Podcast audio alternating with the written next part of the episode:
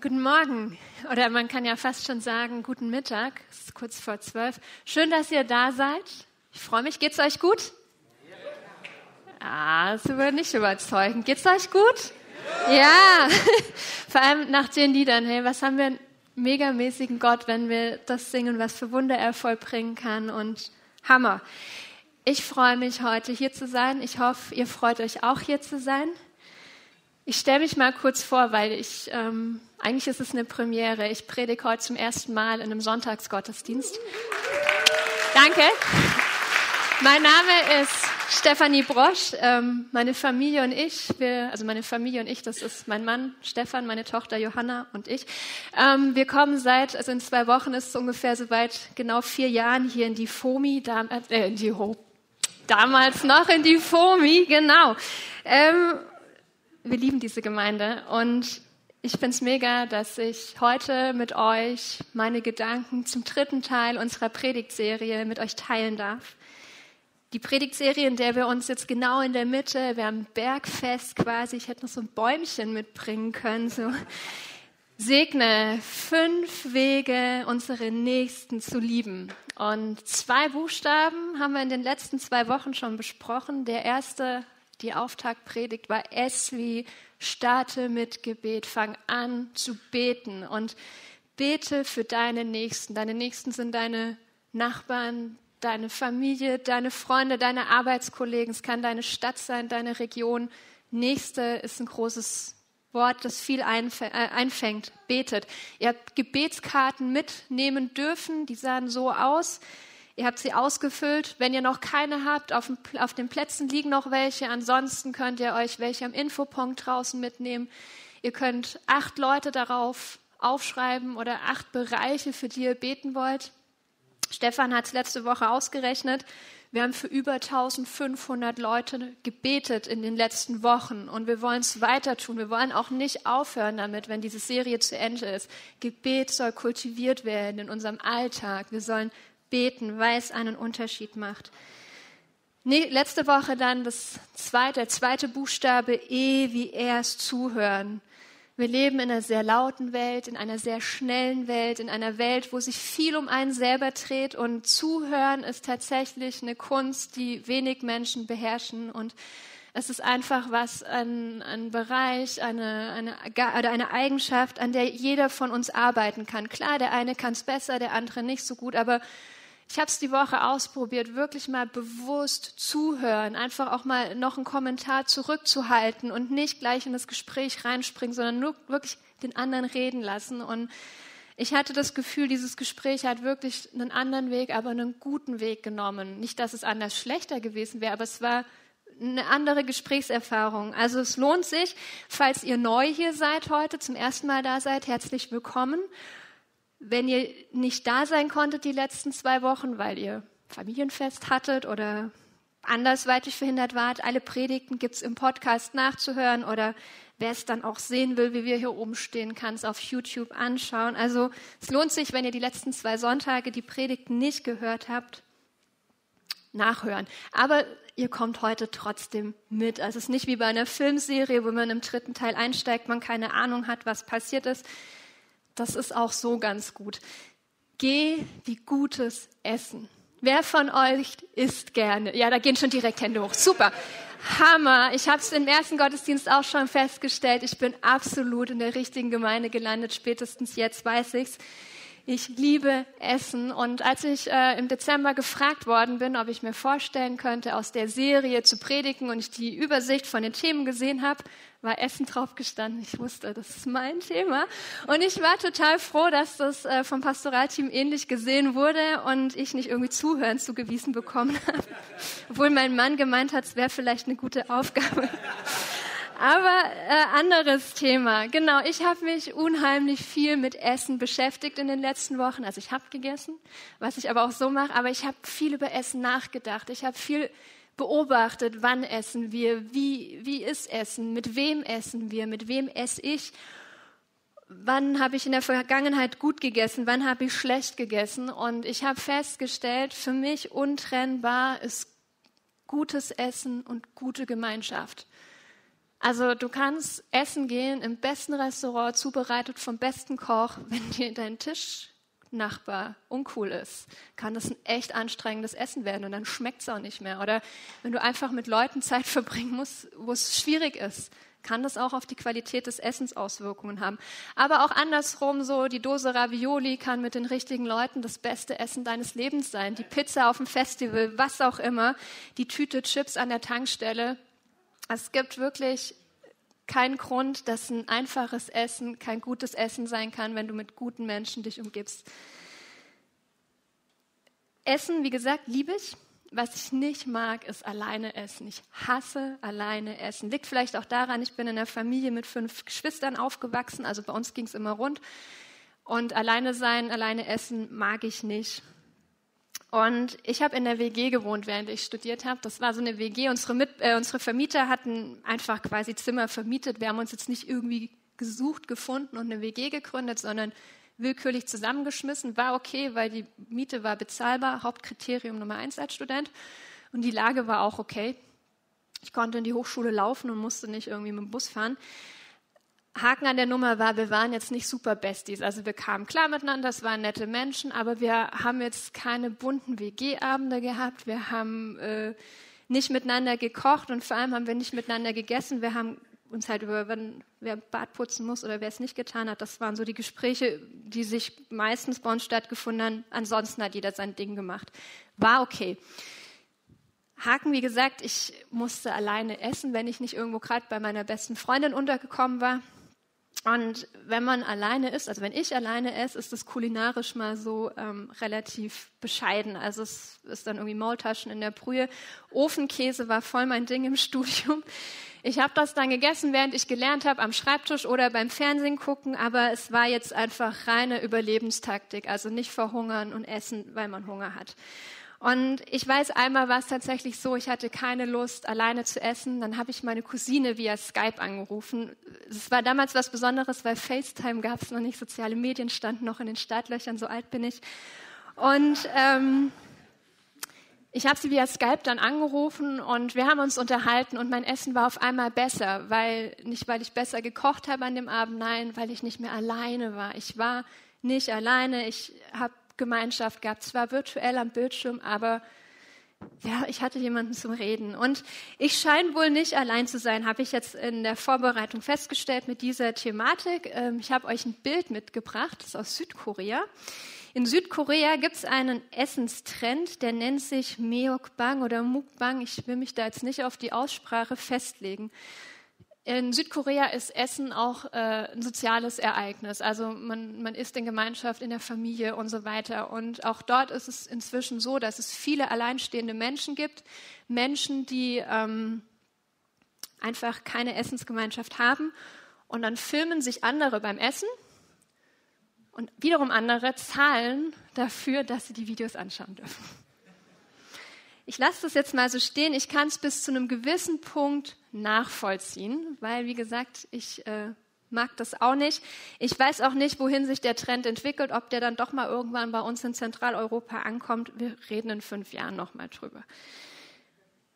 Eine andere Phase in meinem Leben, wo ich ein Beispiel für habe, wie wichtig Gemeinschaft beim Essen ist, ist so die Dating-Phase mit meinem Mann gewesen. Er mag auch sehr gerne essen. Und äh, das hat sich gut getroffen. Das war im Sommer 2006, Fußball-WM. Die Fußballfans unter euch erinnern sich. Ähm, es war Sommer, es war heiß, das Wetter war fantastisch, man war draußen, man war unter Leuten und wir haben uns damals immer in Stuttgart getroffen, hinterm Hauptbahnhof war eine wunderschöne Wiese im Park, heute eine bekanntere Baustelle. Damals ein, äh, der, der schönste Platz mitten in meiner Lieblingsstadt. Und wir sind es sehr pragmatisch angegangen. Flasche Wein, Packung Trauben, bisschen Käse, Brot war vielleicht auch dabei, bin ich mir nicht mehr so sicher. Aber darum geht's nicht. Wir waren dort zusammen, wir haben gegessen und wir haben geredet. Wir haben unheimlich viel geredet und uns kennengelernt. Und beim Vorbereiten der Predigt stand zum ersten Skriptentwurf auch drin, wir haben seither nicht mehr so viel geredet. Das fand ich fies. Das stimmt nicht ganz, aber die Qualität der Gespräche verändert sich und auch der Umfang. Aber trotzdem, wir haben uns kennengelernt, wir sind Freunde geworden. Und man kann ein Essen dazu nutzen, Menschen kennenzulernen, Freunde zu werden. Es ist einfacher bei einem Tischgespräch sich kennenzulernen, als wenn man jetzt so nebeneinander steht oder bei einem Powerwalk durch die Weinberge. Können auch manche, ich kann es nicht. By the way, Essen gehen übermorgen ist Valentinstag, falls da noch jemand Ambitionen hat. Gemeinsame Zeit ist ein Segen und wir können ein Segen sein dadurch, dass wir Gemeinschaft mit anderen verbringen und das geht beim Essen und die Zeit, die nutzen wir einfach auch oft. Ich habe eine Statistik mitgebracht. Das sind 80 Jahre, 80 Jahre quasi der Durchschnitt eines Menschenlebens. Und was denkt ihr, was ist das größte Feld, mit, das, mit dem wir unsere Lebenszeit verbringen? Schlafen, ja, waren sich alle einig, auch im ersten Gottesdienst. 24 Jahre unseres Lebens, wenn man auf 80 Jahre hochrechnet, schlafen wir. Oh, der ein oder andere überlegt gerade, ne? Der nächste Punkt, zwölf Jahre arbeiten. Ja, das fühlt sich manchmal so an, aber tatsächlich reden wir miteinander. Ja, kann man an die Predigt von letzter Woche anknüpfen. Oh, höre ich da. Übrigens, drei Jahre davon geht zum Klatsch und Tratsch. Ähm, scheint auch wichtig zu sein. Weitere zwölf Jahre, gleich viel verbringen wir vom Fernsehen oder vor sozialen Medien. Also Bildschirmzeit würde man jetzt zu den Kindern sagen. Aber gut zu wissen auch für unser YouTube-Team. So, die nächsten acht Jahre, vorhin hat schon einer bei zwölf Jahren Arbeit reingeschrieben, es sind nur acht. Auch wenn es sich manchmal wie zwölf anfühlt. Also das nächste Mal, wenn du so einen Tag hast, denkst du, nur acht Jahre, nur acht Jahre meines Lebens, ein Zehntel. Jetzt der wichtigste Punkt für heute. Was denkt ihr, wie viele Jahre verbringen wir mit Essen? Hm, fünf. Fünf Jahre unseres Lebens verbringen wir mit Essen. Und dann seht ihr es noch ein bisschen grün dabei. Zwei Jahre Zubereitung. Also wir kochen, wir schmieren Butterbrote, ja, also manche Mutter weiß Bescheid, wenn sie schon so das ein oder andere Schwimbrot geschmiert hat. Oder Väter. Gibt auch super Butterbrote von Vätern. Ja, und die restliche Zeit, die dann noch übrig ist, ist halt so alles andere. Autofahren, Stau stehen, Arztbesuche, Toilettenbesuche, Schule, Freizeitgestaltung und, und, und. Was ich spannend fand, äh, zwei Wochen unseres Lebens verbringen wir mit Beten. Da ihr alle eure Gebetskarten ausgefüllt habt, wird es mehr werden, bitte. Genau, Essen und Gemeinschaft harmonieren miteinander, weil wir leben, ich habe es zu Anfang schon mal gesagt, in einer sehr individuellen Gesellschaft, in einer sehr manchmal auch egozentrischen Gesellschaft. Und trotzdem wissen wir es wertzuschätzen, wenn wir eingeladen werden. Jeder weiß es wertzuschätzen, wenn Menschen Zeit aufbringen oder Zeit opfern, will ich jetzt nicht sagen, aber mir Zeit schenken, um Gemeinschaft mit mir zu haben. Und das ist uns bewusst und deswegen fühlt es sich so gut an, eingeladen zu werden. Es ist wirklich eine Möglichkeit, ein Segen zu sein für die Mitmenschen. Und gemeinsames Essen ist einfach, weil essen müssen wir. Ohne Essen können wir nicht überleben. Man sagt, 30 Tage ohne Essen geht, circa drei Tage ohne Trinken. Und mir ging es gestern Abend so, als wir Nachrichten angeschaut haben, als ähm, Berichte gezeigt wurden, wo gestern noch ähm, nach über 120 Stunden, also nach vier Tagen, Menschen aus den Erdbebentrümmern gerettet wurden, weil wir durch diese Vorbereitung und durch dieses Wissen, dass drei Tage eigentlich normal sind zu überleben, das sind echte Wunder, die da unten gerade geschehen. Das sind richtige Wunder, wo Menschen jetzt noch gerettet werden, lebend. Und da habe ich gestern echt gedacht, was für ein großen Gott haben wir eigentlich, der auch wirklich da Wunder vollbringt, wo man es eigentlich momentan eher nicht so wahrnimmt. Wie gesagt, essen musst du. Das machst du morgens beim Frühstück, das machst du in deiner Mittagspause oder wenn du für deine Kinder kochst, wenn du, auch wenn du alleinstehend bist, das machst du abends, bevor du schlafen gehst. Also wir essen. Und es gibt so viele Möglichkeiten in unserem Alltag, Essen und Gemeinschaft miteinander zu verbinden. Wie gesagt, bei der Arbeit esst mit euren Kollegen zusammen. Wir machen das bei uns im Team. Wir machen gemeinsam Mittagspause, wenn wir im Büro sind. Und es ist so schön, weil man lernt die Leute kennen. Wir sind Freunde, ich sage immer, es ist meine Arbeitsfamilie, weil wir einfach Tischgemeinschaft haben. Es ist nicht so, dass so jeder seine Arbeit macht, jeder in der Mittagspause ausströmt, man trifft sich wieder, arbeitet weiter, sondern wir haben Gemeinschaft. Und das ist auch manchmal das Highlight am Arbeitstag. Dann kommen einem die acht Jahre wirklich wie acht Jahre und nicht wie zwölf vor. Jesus hat auch Menschen gesegnet. Und wenn man mich jetzt so fragen würde, welche Methoden er genutzt hat, um Menschen zu segnen, würde ich sagen, durch Heilung, durch Gebet, durch Wunder und durch seinen Tod am Kreuz und vor allem durch seine Auferstehung. Wird in der Osterserie aber Thema sein. Ich möchte mich heute mit einer weiteren Methode oder ich möchte heute über eine weitere Methode mit euch sprechen, die Jesus, Jesus genutzt hat, um uns zu zeigen, wie wir ein Segen sein können oder wie einfach er selber ein Segen für die Menschen war. Und die Methode ist so einfach und mir macht sie tatsächlich Spaß, dass ich echt Bock habe, die noch intensiver in meinen Alltag einzubauen. Und ich hoffe, euch geht es nach dieser Predigt genauso. Jesus war unterwegs zum Predigen. Auch diesmal. Und wenn Jesus gepredigt hat, dann waren da nicht irgendwie so fünf, sechs Leute da. Oder wenn er unterwegs war und was erzählt hat, da waren Menschen Massen. Da sind die Leute hingepilgert, die Leute sind am Tag vorher losgelaufen, die haben Tagesreisen auf sich genommen, die sind nicht in ein Auto gesessen, eine halbe Stunde gefahren und waren da, sondern die sind wirklich hingereist und ähm, die haben auch Opfer gebracht, die waren da dann auch Tage, also Israel liegt so ein bisschen südlicher als Winnenden, da ist es ein bisschen wärmer als hier die sind da in der Sonne gesessen, also Wüstenregion. Man kann es sich, glaube ich, gut vorstellen. Und so war es auch diesmal. Die Leute saßen da, haben Jesus zugehört und die haben gestaunt über ihn. Die waren wirklich in ihren Herzen gefüllt von dem, was Jesus erzählt hat. Und ähm, war dann schon so später Nachmittag wahrscheinlich und seine Jünger machen Jesus dann darauf aufmerksam, dass sie sagen zu ihm, es ist einsam hier und schon spät. Schickt die Leute weg, dann können sie in die Dörfer gehen und sich zu etwas zu essen kaufen. Hammer von den Jüngern, dass sie so weit denken, dass sie sagen, oh, die sind hier, die haben Tagesreisen auf sich genommen, die haben vielleicht ihr Proviant schon aufgegessen, kennt man ja, man macht ein Picknick, irgendwann ist alles aufgegessen, Kinder haben hungrig, also guckt man, dass man heimkommt. Und so war es auch dort. Also fand ich, haben sie einen guten Weitblick und sie denken wahrscheinlich auch, dass Jesus sagt, alles klar, ich schicke die Menschen los. Ja, aber es ist Jesus. Jesus sagt, das ist nicht nötig. Gebt ihr ihnen zu essen. Ich würde sagen, das ist eine klare Ansage vom Chef. Und das zeigt, dass es Jesus nicht egal war, dass die Leute auch diese Strapazen von dieser Tagesreise, von diesem Ausharren, von diesem Da-Sitzen auf sich genommen haben, dass sie den ganzen Nachmittag zugehört haben, dass sie vielleicht ihr eigenes Proviant auch schon aufgegessen haben. Jesus will die Menschen nicht nur seelisch füllen, seelisch satt machen, sondern er möchte die Menschen auch in ihren ganz natürlichen Bedürfnissen, wo der Hunger dazugehört, satt machen. Er will sie körperlich sättigen. Und Jesus sieht diese Bedürfnisse. Er nimmt den Menschen in seiner Individualität wirklich wahr. Er sieht, was ich brauche, was du brauchst und was die Menschen in dem Moment gebraucht haben, was zum Essen. Und problematisch an der Geschichte war so ein bisschen, seine Jünger hatten Essen dabei, fünf Brote, zwei Fische. Es waren mehr als 5000 Menschen da. Kennt die Geschichte wahrscheinlich. Also mit 5000 sagt man so nur die Männer, dann waren noch die Frauen, die Kinder. Also viele tausend Menschen, fünf Brote, zwei Fische. Ist jetzt nicht so der Hit.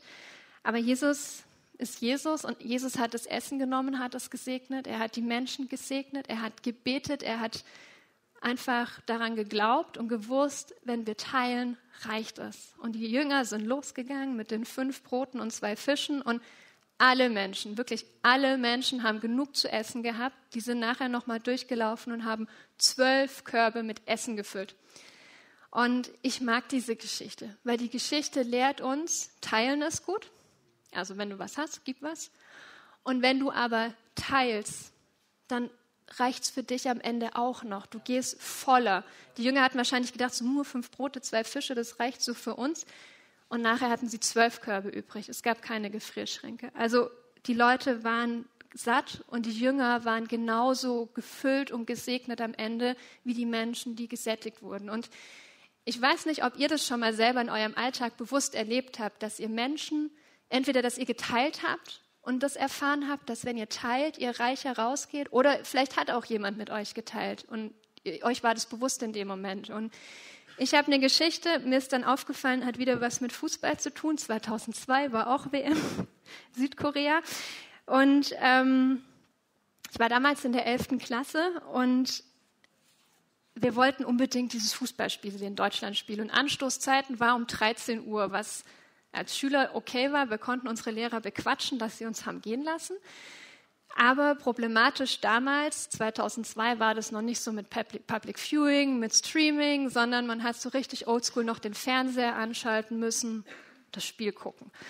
Und äh, so war eine Horde Jugendliche, jetzt waren, glaube ich, sechs bis acht Leute quasi da gestanden und wir haben überlegt, wo können wir das Spiel gucken. Kneipen hatten noch nicht so offen oder hm, waren auch noch nicht alle 18. Ähm, und dann sagt ein Klassenkamerad, ist kein Problem, wir können alle zu mir gehen. Und ich habe noch so gedacht, ey, wir können da jetzt nicht mit acht Leuten einfach dahin fahren. Und sagte, nee, ist kein Problem. Und heute würde man eine WhatsApp schreiben und fragen, hey Mama, ich komme mit ein paar Leuten vorbei, passt das? Man würde zumindest mal eine Ankündigung machen, wir nicht. Wir sind damals einfach hingefahren, standen vor der Tür und die Mama vom Simon macht auf und sagt, hey cool, kommt rein, ich habe gerade gekocht, wenn ich noch ein paar Nudeln mache, reicht's für uns alle. Ich bin heute noch, wenn ich an diese Geschichte denke, wirklich gesegnet, weil wir haben eine mega Zeit gehabt und mich hat es damals schon beeindruckt, mit was für einer Offenheit diese Frau auf uns zugegangen ist. Ich wusste, es ist nicht selbstverständlich und es waren Nudeln oder Reis. Es war was Einfaches, aber es war mit Liebe. Es wurde mit Liebe geteilt und es hat uns wirklich gesegnet. Und ich überlege manchmal so, wenn meine Tochter mit sechs bis acht Leuten vor der Tür stehen würde, ich wünsche mir, dass ich an dem Tag genauso cool bin wie die Mama vom Simon. Und ich versuche da echt immer wieder dran zu denken, wenn dann so diese Ja-Abers in mir hochkommen. Und ich weiß nicht, ob du das erlebt hast, wie es dir da geht, aber ich glaube, jeder von uns kennt das Gefühl, dass man von der Essenseinladung oder von einer guten Gemeinschaft nach Hause geht und einfach, es fühlt sich gut an. Man war ein Segen im Leben von einem anderen und ein anderer hat auch segnend in dein Leben reingewirkt. Durch Gemeinschaft, durch ein Essen gibt eine andere Geschichte, also es gibt viele Geschichten von Jesus in der Bibel mit Essen. Eine habe ich nochmal rausgesucht, weil ich die echt cool finde. Das ist quasi eine autobiografische Geschichte. Matthäus hat sie aufgeschrieben. Es ist seine erste Begegnung mit äh, Jesus. Und ich möchte euch die vorlesen. Aus äh, Matthäus 9, Vers 9 folgende. Als Jesus die Straße entlang ging, sah er Matthäus in seiner Zollstation sitzen. Komm mit und folg mir nach, sagt er zu ihm. Und Matthäus stand auf und folgte ihm nach. Am selben Abend lud Matthäus Jesus und seine Jünger zum Abendessen ein. Einige andere Steuereintreiber und viele stadtbekannte Sünder waren ebenfalls eingeladen. Die Pharisäer waren empört. Wie kommt euer Meister dazu, mit solchem Abschaum zu essen? fragten sie seine Jünger. Als Jesus es hörte, antwortete er, die Gesunden brauchen keinen Arzt, wohl aber die Kranken. Und er fügte hinzu, und nun geht und denkt einmal darüber nach, was mit den Worten in den Schriften gemeint ist. Ich will, dass ihr barmherzig seid, eure Opfer will ich nicht. Denn ich bin für die Sünder gekommen und nicht für die, die meinen, sie seien schon gut genug. Ich finde die Geschichte mega. Es fängt schon mal damit an, Matthäus, stadtbekannter Steuereintreiber, Zöllner.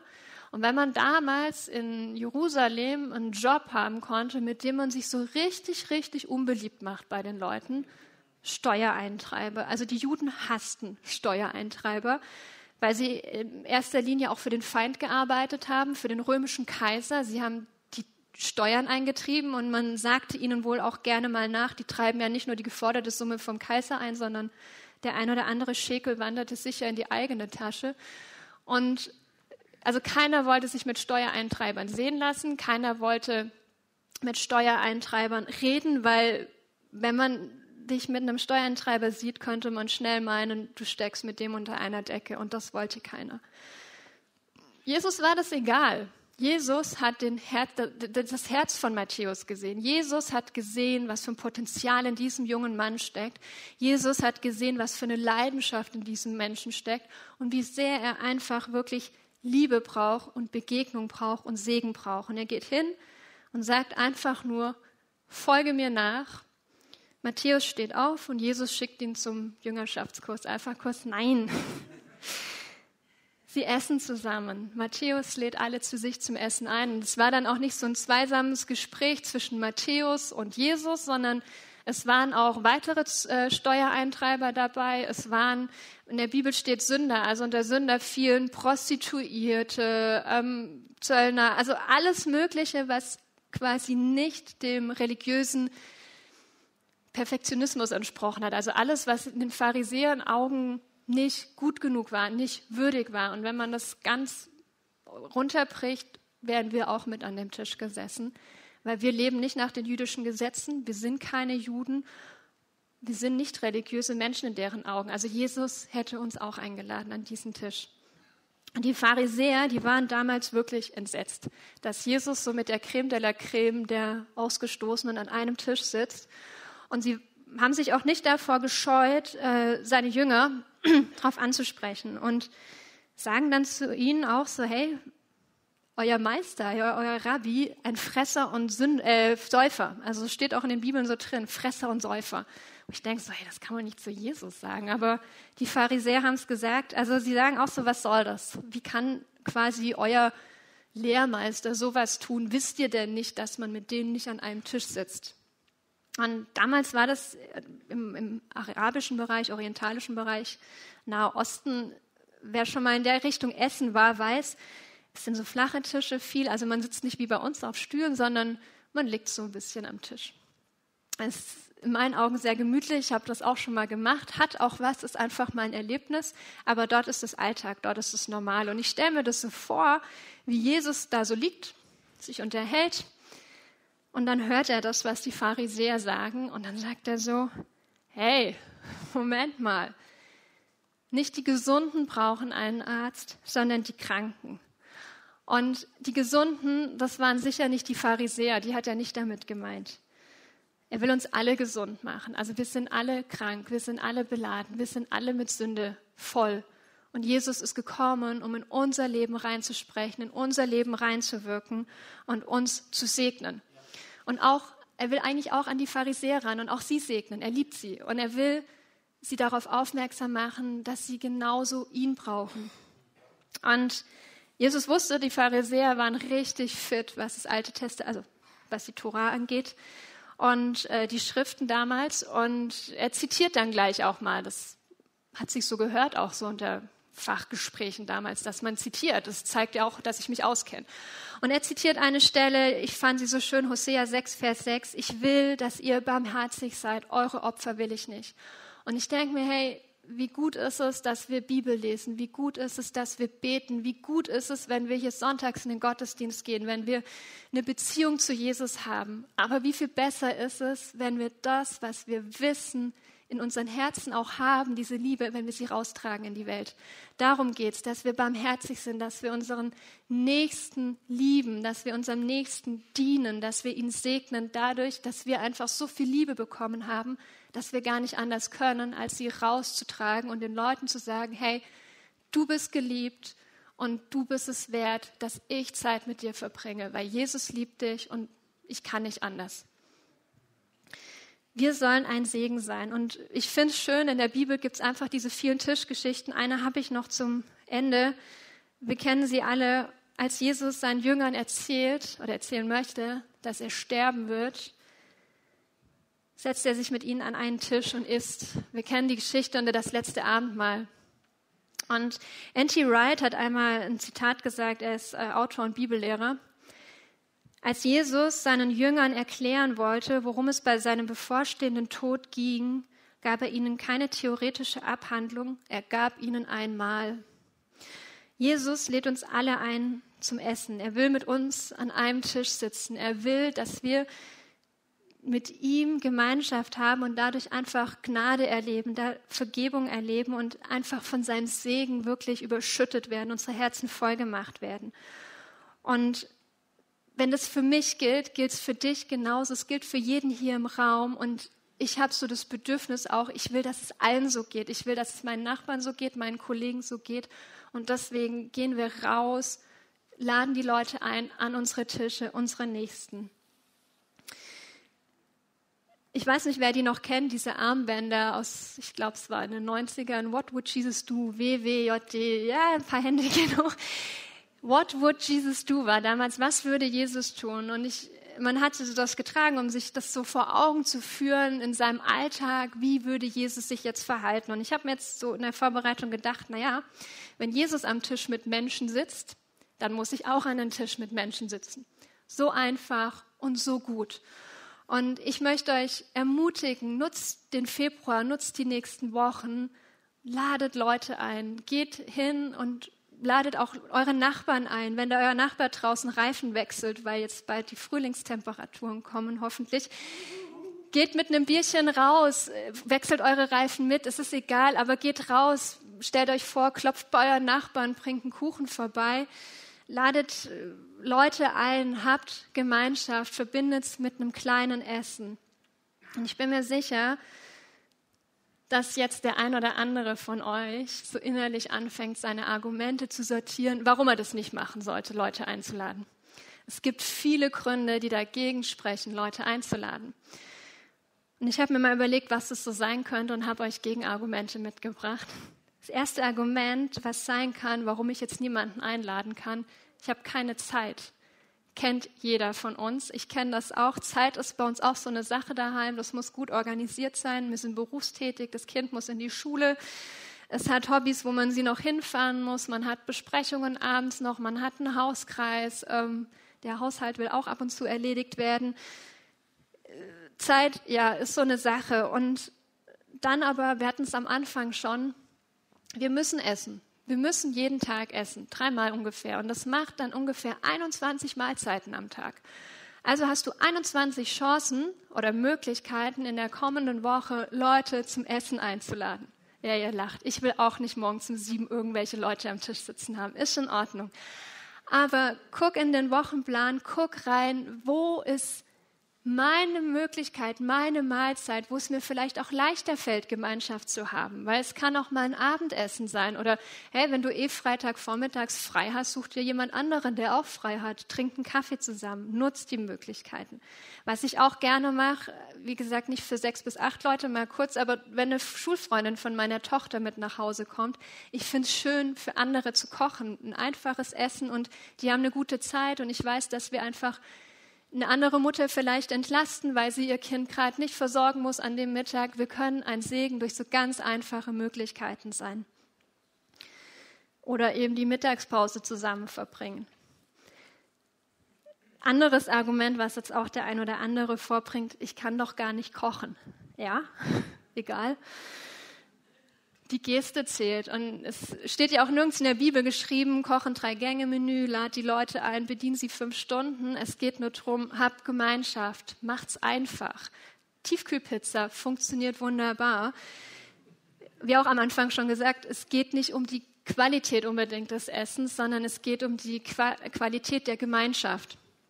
Und ich habe auch im Vorbereiten gar nicht so eine direkte Bibelstelle gefunden, wo Jesus immer kocht. Es kam jetzt jemand nach dem ersten Gottesdienst, sagte, doch, der hat auch mal zubereitet. Ich möchte mich da nicht drauf festlegen. Aber Jesus, worauf ich hinaus will, ist ganz, ganz oft eingeladen worden. Jesus ist, wenn wir zum Beispiel dran denken, Hochzeit von Kanaan. Jesus wurde eingeladen und er hat dort segnend gewirkt auf dieser Hochzeit. Er hat aus Wasser Wein gemacht, als der Wein zu Ende ging. Und meine Theorie ist ja, dass er nur deswegen weiter eingeladen wurde. Also, falls ihr das könnt. Nein, aber wir werden auch eingeladen. Manchmal kriegst du auch eine Einladung ausgesprochen zu einem Essen, zu einer Gemeinschaft, zu einer Gesellschaft, wo du vielleicht auch gar nicht so Bock drauf hast. Kenne ich. Und dann aber trotzdem zu sagen, hey, Jesus, lass mich ein Segen auf diesem, auf, bei diesem Tischgemeinschaft sein. Lass mich in ein Gespräch kommen mit einer Person, die ich vielleicht noch gar nicht kenne. Lass mich zuhören. Lass mich als Segen wirklich da an diesem Abend da sein, dass die Leute, wenn sie mir begegnet sind, hinterher zumindest kein schlechteres Gefühl haben. Ich habe ein Argument aufgeschrieben, das ist mir wichtig, dass wir da sensibel für sind, weil es ist sehr praktisch und es kann, glaube ich, auch jeden von uns sehr schnell treffen. Ich kann es mir finanziell nicht leisten, jemanden zum Essen einzuladen. Und ich finde, dafür müssen wir sensibel sein, dass es Menschen gibt, die sich das nicht leisten können. Oder auch, wenn du in der Situation bist, wo du das Gefühl hast, ich habe doch gar nichts, was ich geben kann. Ich möchte euch wirklich auffordern, einfach zu denken, kreativ zu denken. Nudeln mit Pesto kann wirklich Soul Food sein, wenn du es mit dem richtigen Herzen zubereitest und den Menschen mit dem richtigen Herzen an dem Abend, an dem Mittag begegnest. Und dann gibt es auch einfach Möglichkeiten, kostenlos zu essen. Zum Beispiel nach dem Gottesdienst in der Kaffeebar. Es gibt Kaffee, es gibt Kuchen. Ihr habt Möglichkeiten, in ein Gespräch zu kommen und es ist für euch kostenlos. Also seid da kreativ und lasst euch nicht entmutigen, wenn ihr jetzt das Gefühl habt, dass es finanziell für euch schwierig ist und auch alle anderen. Lasst uns darauf achten, dass sich Menschen nicht deswegen ausgrenzen und Gemeinschaftsversuche verhindern. Wir sind alle gleich vor Jesus, vor Gott und wir haben alle das Bedürfnis nach Gemeinschaft. Und gerade denke ich, Menschen, die auch in diesen Situationen stecken, sehnen sich nach Gemeinschaft. Wir dürfen die nicht vergessen. Noch zwei kleine Argumente, die aber für manche Menschen schwierig sein können. Ich traue mich nicht, jemanden einzuladen. Ich kenne das auch. Man denkt sich so, hm, vielleicht mag die Person mich ja auch gar nicht oder äh, ich will nicht aufdringlich sein.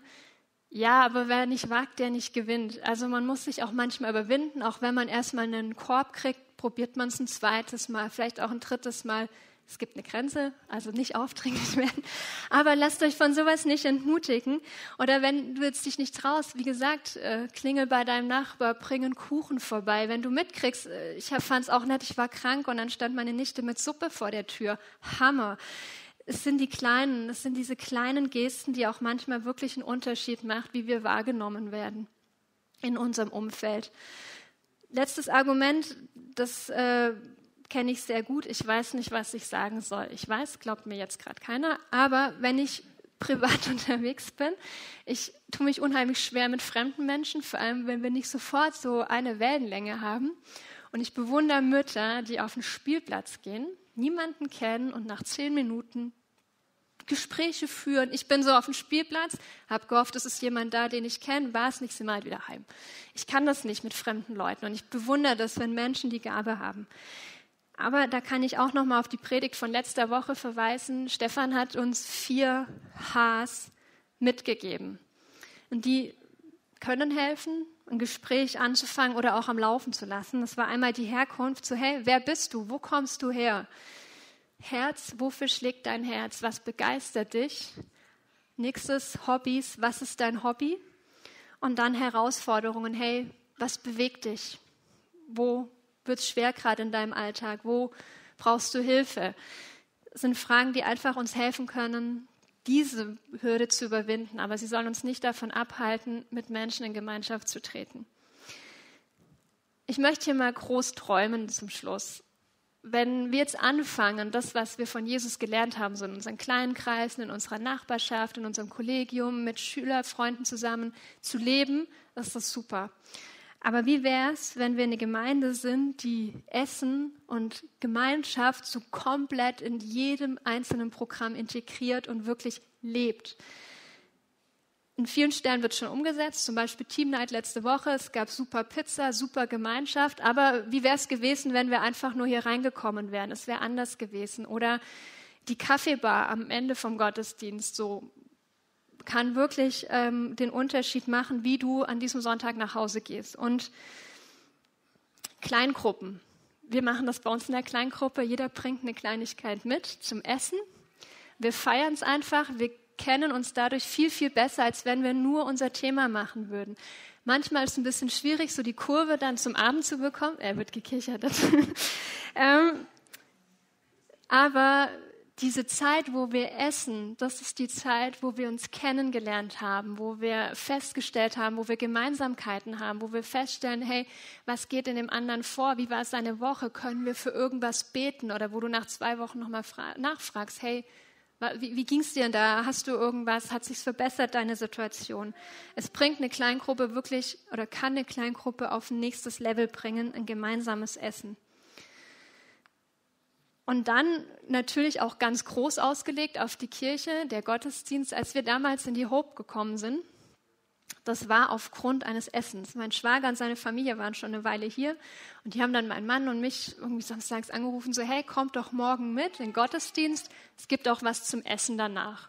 Und ich habe tatsächlich damals gedacht, wenn es nichts ist, ich muss wenigstens nicht kochen mittags. Und ich bin immer noch hier, wir sind immer noch hier, weil wir haben es geliebt, wie die Menschen miteinander umgegangen sind nach dem Gottesdienst, wie Menschen uns begegnet sind und was für eine Gemeinschaft hier gelebt wird. Und ich denke mir, dass wir im Gottesdienst können wir toll sein, aber unsere wahren Herzen, das, was wir auf dem Herzen tragen, Jesus, wie wir ihn auf dem Herzen tragen, das können wir zeigen, das kommt auch zum Vorschein, wenn wir Gemeinschaft haben mit den Menschen. Und vor zwei Jahren, wir waren noch mitten im Lockdown. Es gab Gottesdienst schon wieder, aber ich weiß nicht, ob ihr euch erinnern könnt, ihr musstet so direkt raus. Zack, Tür auf, Leute nach Hause.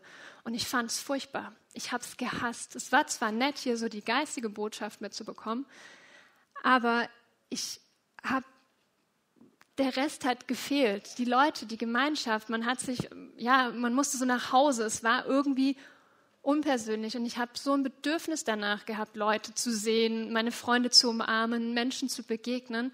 Und ich finde, das können wir uns immer wieder vor Augen führen, wie, wie wir uns damals gefühlt haben und wie wichtig das ist, Menschen, die hierher kommen, zum ersten Mal hier sind, zum zweiten Mal hier sind, genau das Gegenteil mitzugeben, nämlich wirklich diese Gemeinschaft und dieses Herz, das wir haben als Gemeinde. Und ich möchte zum Schluss noch eine Geschichte erzählen. Die Band ähm, darf gerne schon mal nach vorne kommen.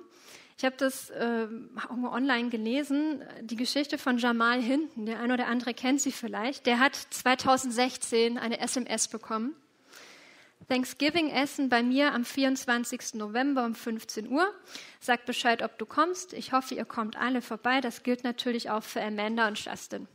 Und Jamal wundert sich, weil er kennt weder Amanda noch Justin und schreibt dann auch so zurück, weil er den Absender auch nicht kannt. Und es klärt sich auch relativ schnell, dass es hier um ein Missverständnis handelt, dass nämlich Wanda ihren Enkel zum Thanksgiving-Essen einladen wollte und nicht Jamal. Und die Geschichte könnte damit zu Ende sein, aber Jamal hat dann einfach geschrieben, hey, darf ich trotzdem kommen? Und Wanda antwortet ja.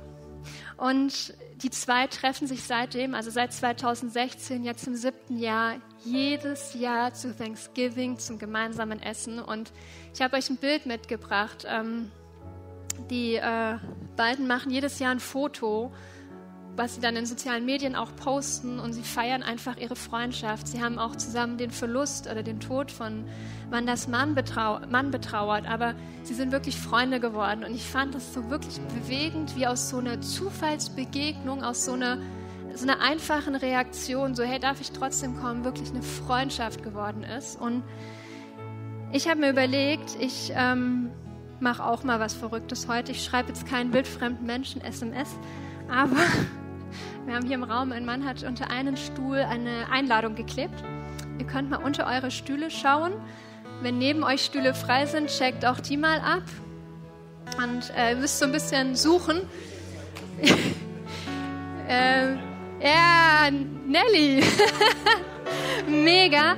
Nelly, du bist äh, bei uns oder wir zwei treffen uns. Du kommst zu uns jedenfalls. Wir werden zusammen essen in irgendeiner Form. Wir machen was aus miteinander weil ich gedacht habe, hey, vielleicht kann das heute der Anfang von was Großem sein und ich freue mich drauf, ich hoffe du auch. Und ich will euch dazu ermutigen, geht raus, geht zu Leuten heute, wo ihr schon lange denkt, hey Mensch, mit dem wollte ich eigentlich auch schon mal an Tisch sitzen, die will ich besser kennenlernen. Wir sind eine große Kirche, wir kennen uns nicht gut alle. Man kennt so seine Homies, aber streckt eure Fühler aus und ähm, versucht Menschen kennenzulernen, die ihr noch nicht so gut kennt, weil es kann uns als Gemeinschaft wirklich nur stärken und es ist so wichtig, dass wir segnend in die Leben von anderen reinwirken.